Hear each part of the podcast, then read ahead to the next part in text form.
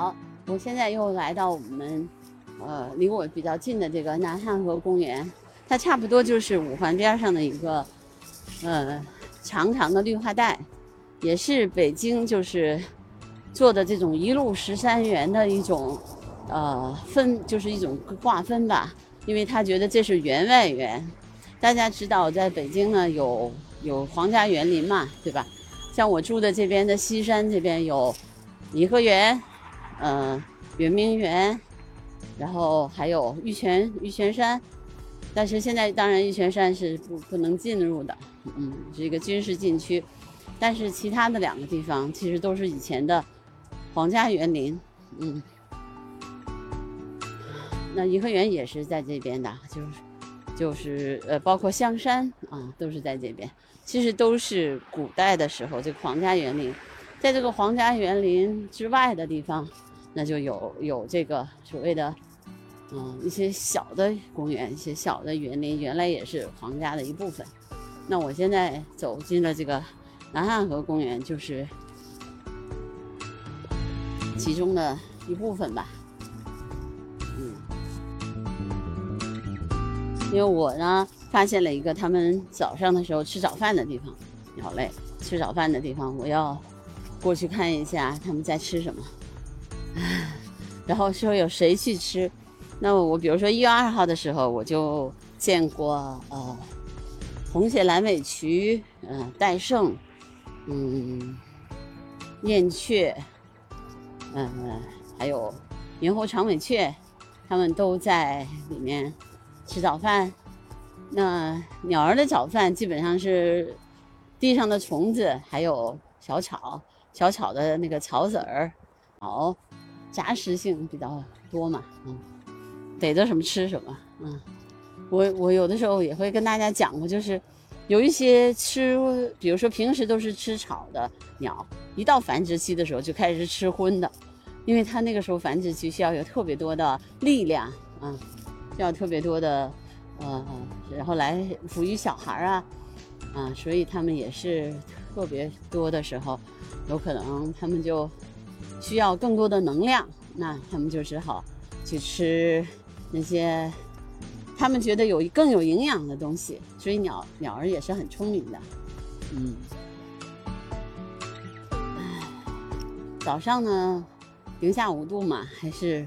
冷，因为毕竟还是三九天儿，但是鸟基本上冬天的时候，太阳升起后的一个小时，就是它们进食的时间。嗯，早上他们会找个地方先把早饭吃了，然后呢，呃，会飞到比较呃呃远的地方去呃觅食。如果是他们有孩子还没有长大的话，他们会把食物嗯带回家给他们的小鸟吃。然后，如果小小小朋友们都长大的时候呢，这些鸟会吃饱了以后，有些时候会有些鸟会把这些食物储藏起来。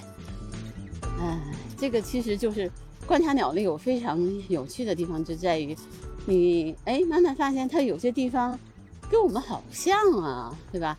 它们比我们更更好的地方，它们自由，它们想飞到哪儿就飞到哪儿。但是其实在这个嗯。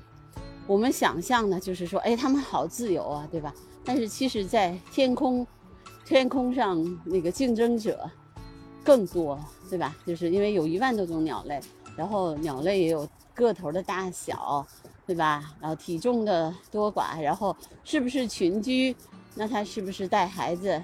因为不同的这种生殖期、繁育期，嗯，不同这个阶段。他们所面临的这些这些东西，就是竞争，这些争夺，包括可能被别的鸟吃掉，威胁也不小。所以在任何一一种嗯生物，比如说我们想象的和我们确实看到的东西，其实是有区别的。我现在走在这个呃公园的这个栈桥上，我的脚底下都是小的冰凌。因为零下五度，有些有些霜还是已经结了。哎，好，嗯，我差不多走到了，嗯，那些鸟吃早饭的地方了。好啦，我开启了观众连线，嗯，因为这个是专门给小朋友们开的专场，你们小朋友们可以进来啦，啊，来上麦吧。不，老师好。嗨，你好，哎，我不是老师啊，你叫阿姨就好。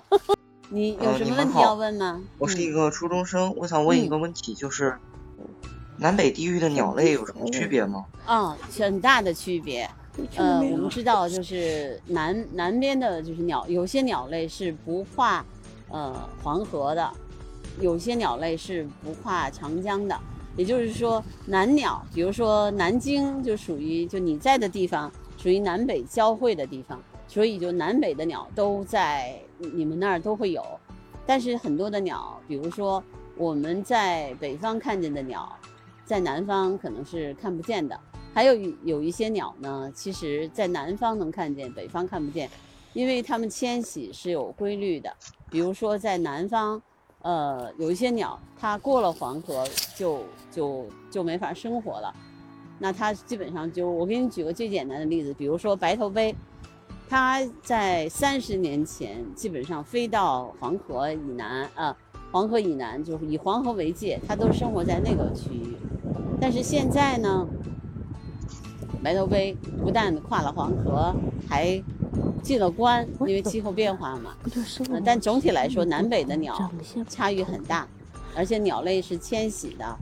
有的时候，你们你们在那儿，比如说你在你的城市会看到留鸟，就是留下来的，一年四季都看到的鸟，能看见候鸟。候鸟就是说夏候鸟和冬候鸟。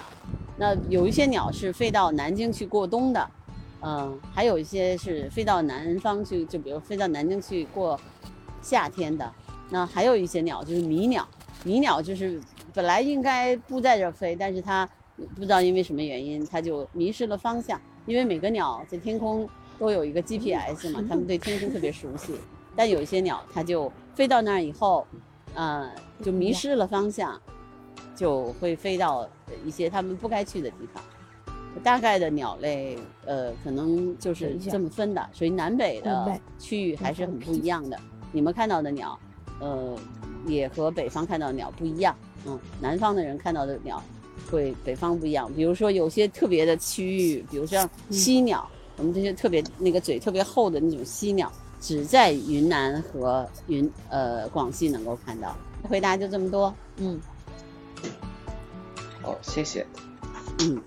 对，我是我觉得你这个问题其实挺好的。如果你观察鸟类的话，如果有可能的话，就拿一本这个，比如说南京的这种鸟类的图鉴，然后你会发现，嗯，在南京，比如说有多少种鸟类，有哪些鸟是冬候鸟，哪些鸟是夏候鸟，哪些鸟是呃，可能就南北都会看得到，哪些只有在南方看得到，嗯。